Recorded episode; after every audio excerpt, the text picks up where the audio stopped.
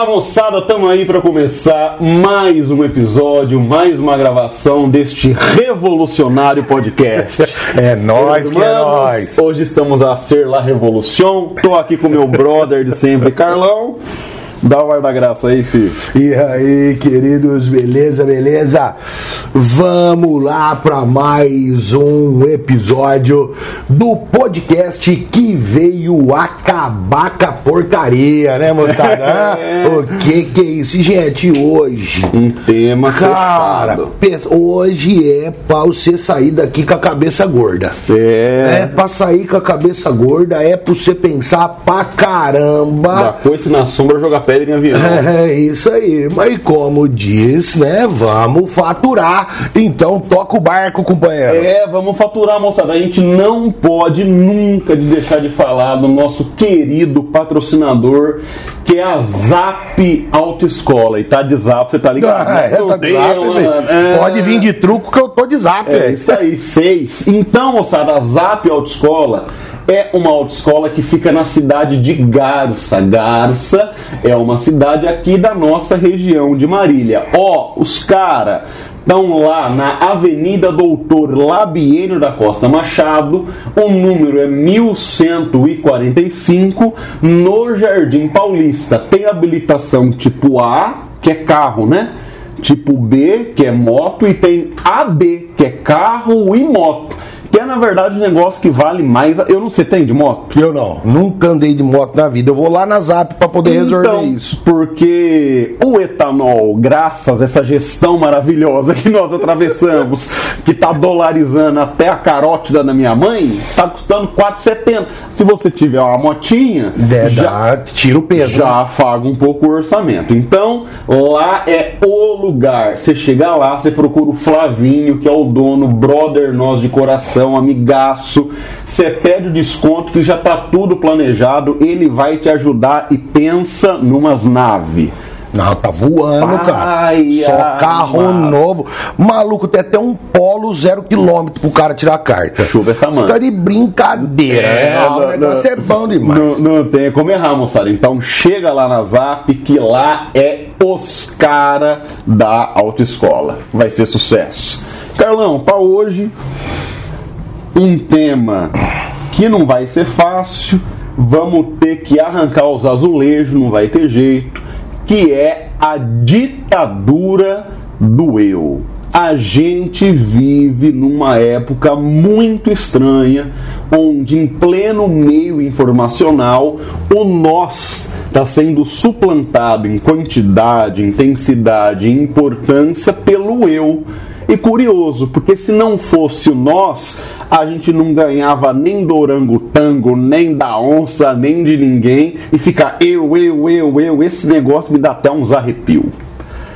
Vamos começar a avaliar. Meu brother. Carlão, vamos nós, velho. Eu sou de 91. É um baby. É um neném. Você nasceu no final dos anos 70, isso, foi isso? 78. Isto é, você é mais do que uma década mais velho do que eu.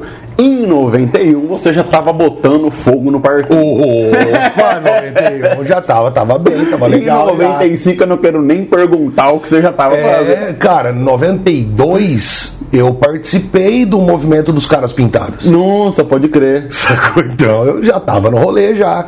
Que foi o lance fora có, aquela coisa. Isso, isso, eu já tava, 92 eu participei, cara. Você foi pra São Paulo não? Naqueles Meu vô rolês- não deixou. Ah, entendi. Meu vô Porque lá foi o deixou. fecho, né? É, São lá Paulo, onde eu, é, é, isso eu não, eu participei em Jabuticabal, né? Tá. Em Ribeirão. Hum, e aí crer. quando foi sair os ônibus pra São Paulo, ele me cortou. Entendi. Eu tinha 14 anos, Caraca. 14 para 15. Era um contexto um pouquinho pós-ditadura. Era diferente, né? É, não, o Brasil era outro, né? Era todo, toda outra pegada.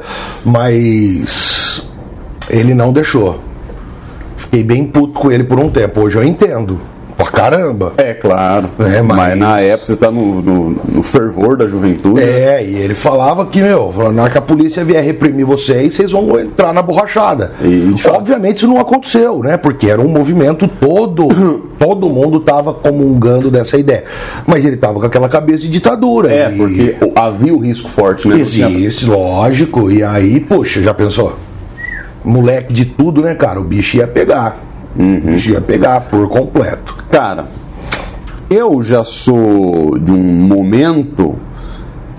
A minha infância não teve internet, não teve rede social, a vida era muito menos digital e muito mais concreta. Mas logo na minha adolescência essa virada já foi muito forte. Então eu acho que eu estou um pouco mais adaptado a essa ditadura massacrante do eu do que você. Pô, com certeza. Né? Porque eu, eu tenho mais a cara do século XXI do que a sua geração, anos 70, anos 80 e tal. Quando você olha, assim, retrospectiva, analisando essa mudança geracional, você atribui a quê ou a quais coisas essa sabe, essa mania, esse fetiche de só olhar para si, cara, porque é um negócio perturbador, né? Cara, eu acho que essa pergunta sua, ela é complicada. Difícil pra caramba da gente falar disso. Por quê?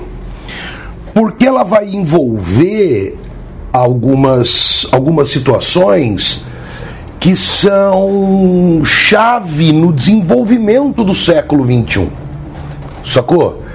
É, e eu vou ser bem materialista nisso. É dinheiro. A parada é grana. Certo?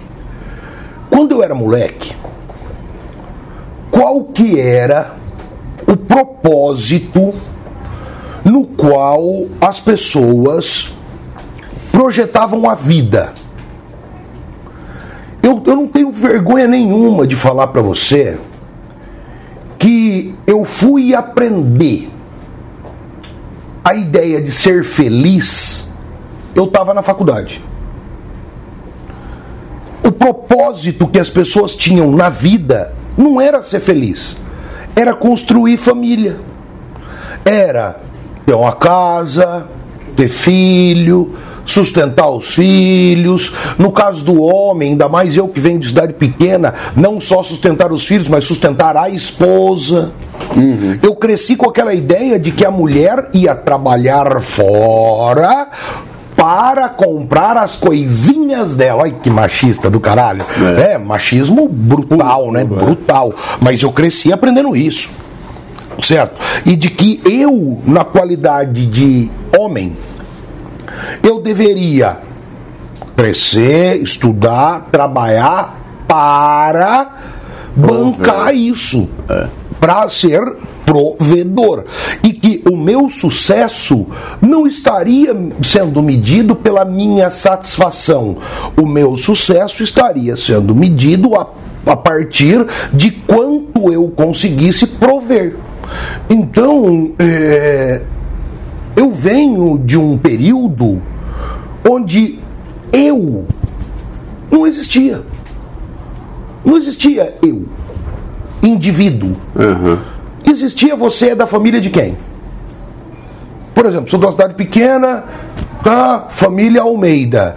E tinha em Jabuticabal dois Almeidas fortes: o meu avô e o irmão dele que era o tio Zica dentro de casa, o apelido dele era Zica dentro de casa, na família, uhum. mas fora ele era o seu Zé do Correio. Tipo Zica de problema?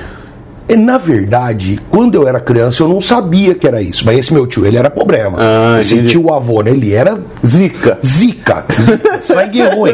Ele era complicado mesmo. Eu entendi. Mas a família chamava ele, eu cresci chamando ele de tio Zica. Então era o tio Zica e o meu avô. Meu avô era Manuel. E esse irmão do meu avô, José. Eram os dois Almeida forte da cidade. Então você falava em algum lugar assim: ah, qual é seu nome? É Almeida. Almeida qual? Aí eu falava: não, eu sou neto do seu Almeida. Aí era o meu avô. Entendi. Se eu falava, sou neto do Zé do Correio. Aí era o tio. Uhum. Então você não tem identidade. Você é da família, você vive para a família, a tua vida é a família. Uhum. Não existe nada além disso, sacou? E, porra, ver como tá hoje, para mim é um choque brutal. Brutal. Mas eu acho que isso é dinheiro. Porque, claro, o ponto de vista econômico do Brasil mudou demais. A gente beirou, na verdade, o quinto PIB do mundo a gente quase passou a Alemanha e isso deixa marcas. Né? Você sabe que eu estava assistindo uma das entrevistas do Mano Brown, que eu sou apreciador, sou fãzão, gosto demais do cara, e acho legal que caia na Unicamp, não é? O Sobrevivendo no Inferno. Ele falando assim: o que aconteceu foi o seguinte, quando vieram governos progressistas no Brasil, depois de décadas de governos muito conservadores, colocou-se um mínimo de recurso, dedicação, política pública a conseguir maximizar minimamente elementos de consumo da população pobre. Então, não é que a pessoa nadou no dinheiro, não é que a pessoa teve, na verdade, um supra-sumo de, de consumo na vida dela, não. É que, na verdade, ela conseguiu vislumbrar a possibilidade de consumir certas coisas que ela nem sonhava. Aí você começava sei lá, grosso modo há 15 anos atrás, a passear, a visitar, andar pela periferia, se ia ver a galera rindo, brincando, se divertindo. Aí os outros pensavam, o que, que esse povo tá rindo? Esse povo não tem nada, esse povo tem muita coisa, esse povo tá cheio de plano. E é aí que você dá credibilidade, você dá sorriso, você dá esperança para a pessoa. Porque quando ela tem plano, ela consegue ansiar coisas que dão para a vida dela um norte, dão um caminho, dão um porquê, dão um sentido. Aí o Mano Brown falando, o problema é que chegou um dado momento que esse estilo de vida de consumo fez com que grande parte da população adquirisse também uma vontade de polícia, de opressão, de seguro, de salvaguarda dos bens materiais, que é na verdade um conjunto de valores que fudeu ele no passado. E aí de repente ele quer voltar, ele acha que ele transitou de classe e tal, e começa a ficar uma coisa egoísta mesmo, não é? Bicho, tem uma frase que me tai o sangue, que me trinca o cérebro, que é a frase eu não sou obrigado. Rapaz, você quer deixar eu estressado. E você falar isso para mim, eu não sou obrigado. Falar isso para professor, pô, ah, é obrigado a tudo o tempo todo. do céu, eu não sou obrigado. Eu falo, porra, legal, você não é obrigado a dar satisfação, você não é obrigado a dar notícia, você não é obrigado a ser gentil, no limite você não é obrigado a porra nenhuma. Agora, imagina se todo mundo pensar assim: eu não sou obrigado. Porque eu não quero. Fudeu, não existe vida social num tipo de ideologia nesse sentido. E aí eu fico pensando, cara, eu fico pensando que o afeto mais poderoso que a gente construiu, grosso modo, nos 10 mil anos de experiência social humana, foi o afeto do amor. E você pega as definições de amor, as melhores que tem, a definição de Spinoza, a definição de Jesus Cristo, você vê que é tudo doação, é o outro, é a preocupação, é você gastar energia numa experiência que é você gastar o seu tempo que não seja com você. Isso é muito doido, cara. Quando você se doa, você passa para um estado mais potente de ação que você sente o amor à flor da pele. Mas existe também uma definição que é o tal do amor platônico, que eu não gosto, que eu acho uma bosta, na verdade. Mas tá aí, é um clássico do pensamento, tem que falar. Platão dizia: amor é desejo e desejo é falta. Isso é muito foda. Quando Isso é muito triste, né? É. É triste pra caramba. Quando você não tem alguma coisa, você deseja. A força desejante é, digamos, a emoção, a energia que você tem para gastar para conseguir algo. Platão chamava isso de amor. Então, por exemplo, você vê uma pessoa, você deseja ela sexual, afetiva, eroticamente. Você está amando a moda de Platão, você está amando de moda desejá-la. Muito bem. Aí chega um dado momento que, porventura, eventualmente, você fica com a pessoa. E aí é muito difícil você desejar aquilo que você já tem. É muito difícil você desejar ter um jantar em família enquanto o jantar está acontecendo. É muito difícil você desejar uma ceia enquanto você está ceando. É muito difícil você desejar um carro novo a partir do momento que você acabou de sair da concessionária. E se a gente fica amarrando o amor ao desejo, fudeu. Porque você está amando um poço sem fundo, cara. Porque você sempre vai amar uma quantidade tal de coisas que está além do seu poder de adquirir. Não tem como. Você pode ser o velho da van Você pode ser o Donald Trump, você pode ser o Steve Jobs. Sempre haverão mais coisas no mundo para você desejar do que você dá conta de ter. Você tá entendendo?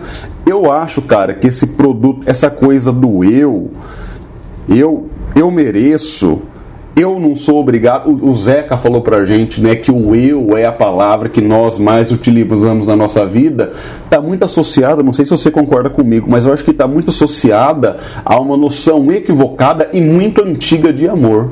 A gente vai suplantando nós, o coletivo, que no meu modo de de entender o mais legal, em função de atender de maneira ansiosa e de maneira desgovernada tudo quanto é tipo de desejo que a gente tem. E o capitalismo é fera nisso, né?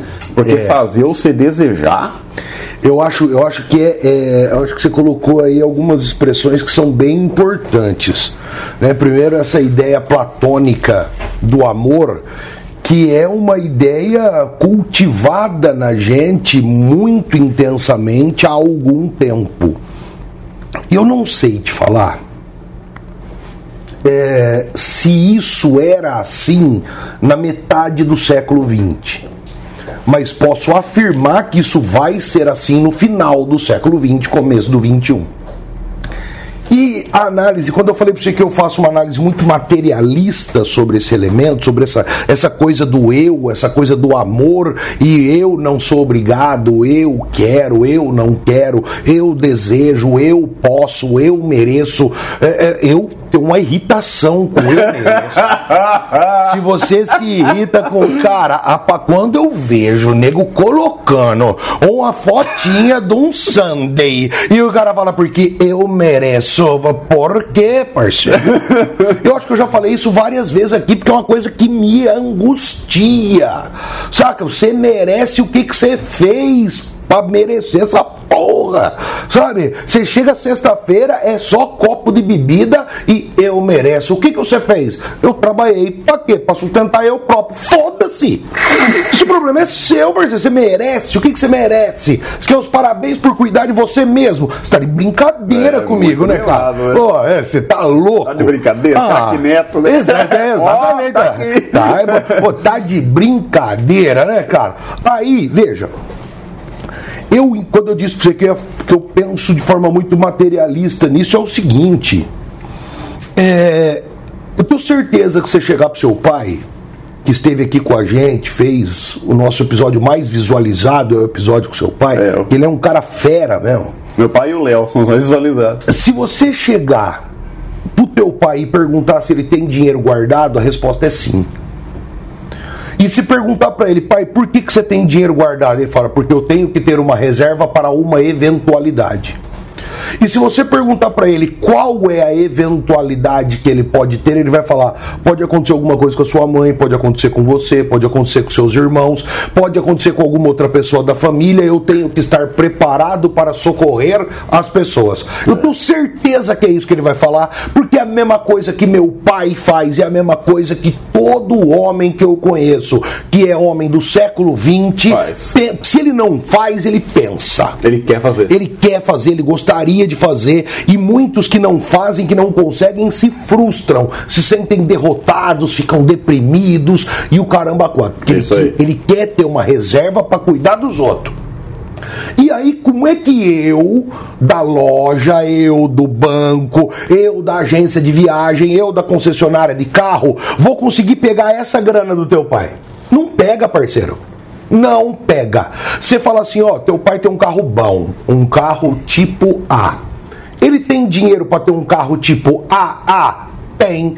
Ele vai comprar? Não, porque ele quer ter a reserva.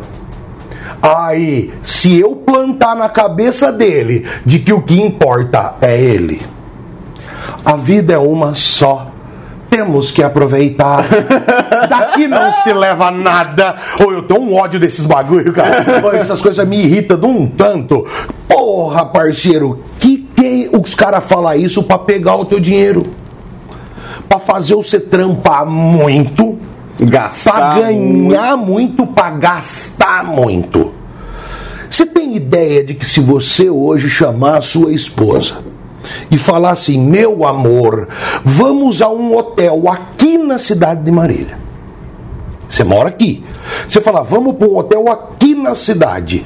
Pegar uma banheira de hidromassagem, pegar, tirar um final de semana num hotel com uma piscina legal, com sauna. Você fala assim, eu quero descansar. Você vai gastar uns 1.500, 2.000 reais. É isso aí. Você não sair da cidade. Se você hoje chamar sua esposa para tirar, no período de férias, tirar uma semana no Nordeste, prepare-se para gastar perto de 10 mil reais. Se quiser. Quantas aulas você tem que gritar para ganhar 10k? É aula, hein, parceiro? Oh, tem que gritar, hein, Moreno? Tem que comer E aí o cara vem e fala para você gastar isso aí numa semana? E se você fala que não vai viajar, as pessoas falam assim: nossa, mas você não se valoriza. É, você, oh, é óbvio que eu não sou a favor de você ser escravo do dinheiro, de você só trabalhar para guardar dinheiro. Não é isso. Quem me conhece sabe, eu sei que tá aí, eu gasto pra caramba. Mas a ideia não é você fazer tudo em nome do seu prazer. Quando eu conseguir plantar na tua cabeça que o teu prazer é o mais importante, aí levei você, mano. Roubei tua alma. Dali pra frente você vai viver para gastar o dinheiro. Eu entendo que é assim. Pode ser que seja uma análise equivocada, mas eu compreendo que todos os mecanismos levam a isso. Levam a isso, levam a fazer o cara gastar o dinheiro. Uhum. Acho que esse é o grande lance. É, por... é, é muito foda isso, na verdade, porque se você baixar a visão um pouquinho, você tem a impressão do eu mereço, eu quero, eu posso, eu devo, eu, eu, eu, eu. E aí, baixar a visão só um pouquinho. Isso é um tiro que sai pela culatra e você não sabe nem da onde que veio o tiro. Carlão do céu, se a gente começar a fazer todos os nossos desejos se transformarem em consumo por causa do nosso eu, seja ele racional, seja ele irracional, a conta não fecha, fudeu pra nós, não tem jeito. Imagina só, nossa profissão, ela consiste basicamente em assistir o outro. Tudo que eu já falei em sala de aula, tudo que você já falou, nós já sabíamos. Todas as piadas nós já conhecemos. Todas as histórias nós já repetimos, todas as vivências nós já tivemos. A gente faz porque a gente tem prazer em ver o outro ter aquela descoberta que já foi a nossa 10, 20, sei lá quantos anos atrás. E é muito engraçado, bicho. Quando eu comecei a dar aula, eu passei assim por aquela experiência não é tão rara, mas enfim, não é tão comum também, de você ter que dar 5, 6 aulas para a mesma série. Então, sei lá, ia dar aula à noite, tinha seis aulas para seis terceiros anos diferentes. Então eu tinha que contar a mesma história, seis vezes a mesma piada, seis vezes o mesmo exemplo, a mesma lousa, o mesmo tudo. Chegava na quarta, quinta vez, eu tava babando colorido. Eu falava assim, caralho, eu não tô aguentando mais, tá difícil. Aí um professor falou assim para mim, o professor, para você é a quinta vez, mas pro aluno é a primeira você tem que ter o mesmo entusiasmo, o mesmo tesão, a mesma energia. Então, pra gente, essa coisa de pensar no outro, eu acho que é até um pouco mais fácil, um pouco mais direto, um pouco mais concreta, porque tem muito a ver com a nossa profissão. Então, acho que nessa arapuca do eu, a gente cai um pouco menos. Sim. Porque o professor que fica no eu, no eu, no eu, amanhã ele tá desempregado, ele se fudeu. Lógico. Né? Ele não pode dar aula para ele, né? Não, não, irmão, eu dava aula numa escola religiosa uma vez. Rapaz, essa história, eu peguei um ar. Eu não dava nem o curso de geografia. Aí eu fui dar aula, tipo revisão de fim de ano. Uma aluna falou assim: Taone, você sabe fazer escala? Exercício de escala? Falei, sei. Você sabe me dizer a diferença de escala numérica e escala gráfica? Falei, sei. Ela falou, me ensina. Falei, não é a disciplina que eu dou aqui, é um pouco antiético eu te ensinar isso. Por que, que você não pede para o professor ou para a professora? Eu perguntei. E não te ensinou? Não. Por quê? Porque falou que isto é óbvio. Eu falei, óbvio para quem? Aí ela falou que é óbvio. Ela falou assim: para mim isso é óbvio, eu acho isso óbvio. Eu falei: caralho, a professora que dá a disciplina e você não sabe resolver a questão, falou que é óbvio e não falou mais nada. E o pior é que não é óbvio, né? Não, e não é óbvio, mas assim, eu acho que faltou, de um lado, humildade para falar assim: olha, vou dar uma olhada e te ensino, ou faltou mesmo a moral básica da profissão, que é pensar no outro. Você tá entendendo? Eu fiquei num constrangimento do caralho. É, eu falo isso sempre. Você quer ser professor? Entenda, não existe óbvio. É, não existe óbvio. Não existe óbvio. Não existe óbvio.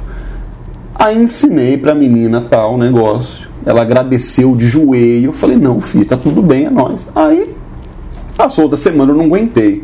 Não aguentei. Cheguei na fulana e falei, ô, filha, você fez isso, isso, isso? Ela, fiz. Falei, mas o objetivo de, dessa parada aqui não é reensinar, revisar, ajudar? Falou assim, é, mas olha o que, que eu faço. Eu faço eles pesquisarem as matérias que mais caem, eles fazem uma relação, eles perguntam, se eu achar que a pergunta é conveniente, eu respondo. Falei, olha, então na verdade você não é professora, você é uma sabotadora. Não, porque eu tenho doutorado, eu não sei o que. Eu falei, não, tá tudo certo segue seu baile. É, pelo menos para trabalhar com o ensino médio. Não, não dá para trabalhar com educação trabalhando é, desse jeito, cara. É um negócio. Não, sei lá, no ensino superior tem gente que. Ah, eu, mas é aquele Parte superior... daquela ideia de que o cara tem que correr atrás. Tem que ser invertido. E tal. E tal. É, mas é, é, é, bastante, é bastante difícil isso. Realmente. Eu, esses dias eu ouvi uma foto. Eu não, eu não fiz pós-graduação para desenhar um vírus na lousa. Acho que foi você que me contou essa parada. A tomar no é... seu cu então, meu malandro. Então pode ir embora, pega Porra, o boné, parceiro. Irmão, é. Pega o bonézinho e vai embora. Pega o boné e dá linha que você tá no lugar errado. Porra! Mas é, é por aí, é complicado mesmo. Mas, cara, eu vou. Eu vou falar pra você uma coisa bem. Bem eu acho que eu acho que é triste isso que eu vou falar. Mas é o seguinte, quando você diz para as pessoas, de uma forma geral, que você está ali para servir, as pessoas acham que você é um idiota. Porque a gente vive um ambiente social onde as pessoas entendem que elas estão sempre ali para tirar vantagens. E isso é uma coisa muito triste. É horrível. Isso é uma coisa muito triste e muito difícil. Sabe? É... Particularmente, eu entendo que a grande graça da vida é a gente comungar as coisas, é a gente estar em comunidade, é a gente viver o lance comunal. Sozinhos bagulho não tem muita graça. E aí, nós estamos cada dia mais vivendo a inversão disso. Eu vou te falar uma parada muito louca. Quando você era pequeno, onde você morava tinha muitos clubes. Quando eu era moleque, o sonho da molecada era ser sócio do clube. Para poder nadar, poder ir na piscina, jogar poder jogar bola, ter a quadra, ter não sei o quê. Aí tinha lá os velhos, ia na sauna, ia jogar bote no clube. E de final de semana tinha o baile do clube, o jantar dançante. Tá ligado? Essas coisas. Então, por ser sócio do clube era uma coisa muito massa. Esses clubes, eles estão desaparecendo. Você quer ver uma coisa que vai desaparecer ou pelo menos vai diminuir muito nos próximos anos? Cinema. Pode crer. Ninguém mais vai para o cinema. As pessoas vão assistir filme nas casas delas. Esses canais, como é que chama? É streaming? É isso, é, assim que chama, né? Ah, o Netflix quer patrocinar nós, estou falando mal do seu, mas você pode patrocinar nós, não tem problema, certo? Sei lá, Amazon, a Globoplay e tudo mais, esses caras estão produzindo cada vez mais conteúdo para você ficar em casa. Sacou? Porque assim ele faz com que tenha um consumo maior. E a gente está cada dia mais se aproximando da sociedade estadunidense. Então ela vai ditar regras para você. Tome o sorvete, você merece. Aí você gasta sua grana para tomar o sorvete, frau. Tome não sei o que, você merece. Coma o brigadeirão, coma o doce, você merece. E você pá, pá, pá, pá, pá. Aí você fica gordão. Aí você fica gordão, porque você fica sentado dentro de casa vendo a porra do filme e comendo aquelas paradas, você vai ficar gordo. Só que aí eles começam a falar pra você: isso não é saudável, isso não é bonito, isso não é saudável, isso não é bonito, isso não é saudável, isso não é bonito. E aí eles vão fazer o quê? Eles vão te vender remédio, eles vão te vender academia e eles vão te vender cirurgia plástica. Isso mesmo. Sacou? Porque se você não consegue com o remédio, não consegue com a academia, você vai pra faca. E você vai pra faca. Pô, a cirurgia bariátrica é uma benção, a medicina é uma coisa maravilhosa. Mas ela foi inventada para salvar vidas. Pessoas com obesidade em grau elevado, pessoas correndo risco de ir a óbito. Então essas pessoas vão ter um tratamento ali para resolver aquele problema. E não porque o cara tá com uma dificuldade para perder a barriga e aí ele vai lá e faz a porra da cirurgia. E tá cheio de gente fazendo isso. Colocando a vida, aí o cara vai lá, faz. Aí ele faz a porra da, da, da cirurgia bariátrica, aí ele emagrece de uma hora pra outra. Vlap, não cabe nada na barriga dele. Aí ele emagrece. Aí ele fica pelancudo. Aí ele fica pelancudo, o que, que ele tem que fazer? Plástica pra tirar a pelanca. Você assistiu o filme Clique? Assisti. Não tem uma cena que o cara tá pelo fica chacoalhando aquela pelancona, aquilo lá. Essa é a parada. Nós estamos nos encaminhando para isso. Sacou? Sim. E isso vai bater muito com a parada que eu fiz ontem no Instagram, ontem, anteontem no Instagram. Eu postei uma perguntinha ah, com relação às pessoas se elas, por que, que elas acham que a galera tem autoestima baixa? E toda a conversa é por conta do padrão da sociedade, o padrão comparação. da sociedade, comparação, padrão da sociedade. Mas todo mundo está esquecendo que quem faz a sociedade é nós, irmão. É isso. Quem faz a porra da sociedade é nós. Claro. Então se ela tá desse jeito e nós não tá gostando, nós muda o rolê. Entende? E por que, que a gente não muda? Porque a gente tá preso a essa situação. Então a gente tem que dar um basta nisso. Exatamente. E esse basta nisso tem que estar tá ligado à ideia de onde você tem que valorizar o seu eu, naquilo que é de mais íntimo, seu corpo e sua alma. Ah, mas a minha barriga não tá legal. Foda-se. Não tá legal para quem? Ela é sua. Você não estava merecendo comer a porra do shake? Você não estava merecendo a porra do brigadeiro? Agora você merece a porra da barriga que você tem, caralho. É e aí você vai ficar escondendo, tô mal, porque eu não tô lindo igual a pessoa, blá blá blá blá blá blá blá blá blá. Quem falou que essas pessoas são bonitas? Eu já falei isso para você várias vezes, cara. Eu tenho 1,70m e pouquinho de altura. Eu tô gordo pra caramba, tô com mais de 120 quilos, o meu cabelo tá acabando, minha barba tá branqueando, e se alguém falar que eu sou feio, eu falo, é nem fudendo, eu sou bonito pra caralho. E quero ver não, porque eu acredito nisso. Eu acredito nisso e eu chego chegando. Eu chego chegando, e onde eu chego é para aparecer. Isso eu acho muito importante do eu você confiar em você, acreditar no seu potencial, valorizar aquilo que você tem de bom, entender sim que você pode melhorar, mas cuidar e atender e entender o seu, a sua força. Isso eu acho massa. Agora, velho, você querer, ah, eu gostei dessa Kombi, essa Kombi é sua, agora é minha. Ah, não é criança mimada, porra. E nós estamos num choque do eu. Na verdade, eu acho que a ditadura do eu que nós estamos vivendo é a deturpação do eu. É o eu única e exclusivamente para prazeres instantâneos. Eu vou falar uma loucura e eu passo para você. A gente está na sociedade do crack.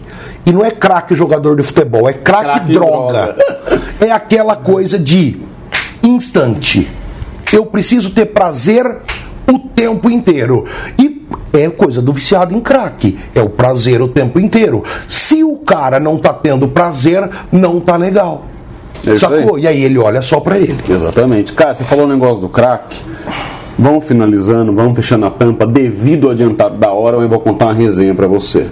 Um dia, São Paulistano, é, no centro da cidade onde meu pai trabalha, ali a poucos metros tem a Cracolândia, efetivamente, que não é nada mais, nada menos do que uma rua. Aquilo ali é um lugar que tem um, tem um registro, tem um. Como é que se diz? Um. É CPF. Um, CEP. Um CEP. Enfim, aquilo ali é um lugar que as pessoas têm direito de ir e vir com segurança, como quaisquer outros lugares do Brasil, mas aquele lugar está tomado por pessoas que estão numa condição sanitária preocupante de vício, bem como tráfico de drogas e outros problemas. Eu sei que isso existe há muitos anos. Muito bem. Um dia eu estou em São Paulo, eu fui jogar futebol, eu acho que foi até em São Bernardo, eu, meu pai e o Vinícius, meu irmão. E aí, bicho, meu irmão adolescente naquela época, quando você chega na adolescência, é bom você conversar sobre drogas com a pessoa, é bom você ter esse tipo de conversa. E meu pai conversando com o Vinícius. Aí meu pai falou assim: Vocês querem ver o que, que a droga faz com uma pessoa? Quero. Então eu vou levar vocês na Cracolândia.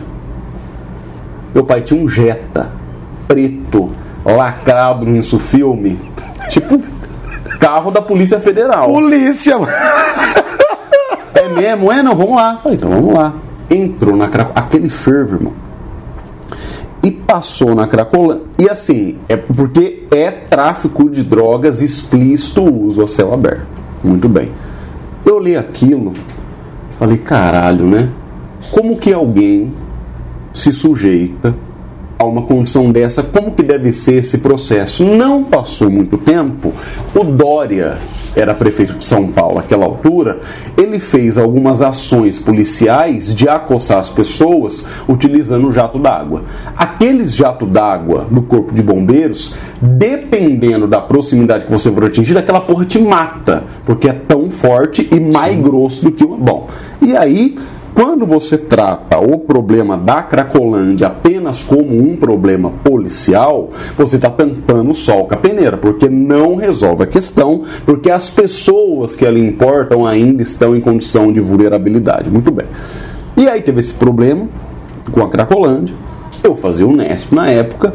Eu acho que o movimento estudantil muitas vezes comete alguns excessos e alguns equívocos grandes em relação a muitas coisas. Aí eu lembro de umas pessoas assim pretensiosamente de vanguarda do movimento estudantil dizendo: "Não, porque tem que respeitar o cracudo. Adote um cracudo, viva o crack, umas coisas assim. Tem que usar o crack mesmo." Falando, tá doidão? Falando, mas, mas, isso assim, cartaz, Facebook. Falei, cara, esse pessoal tá comendo cocô de colherada logo cedo, né?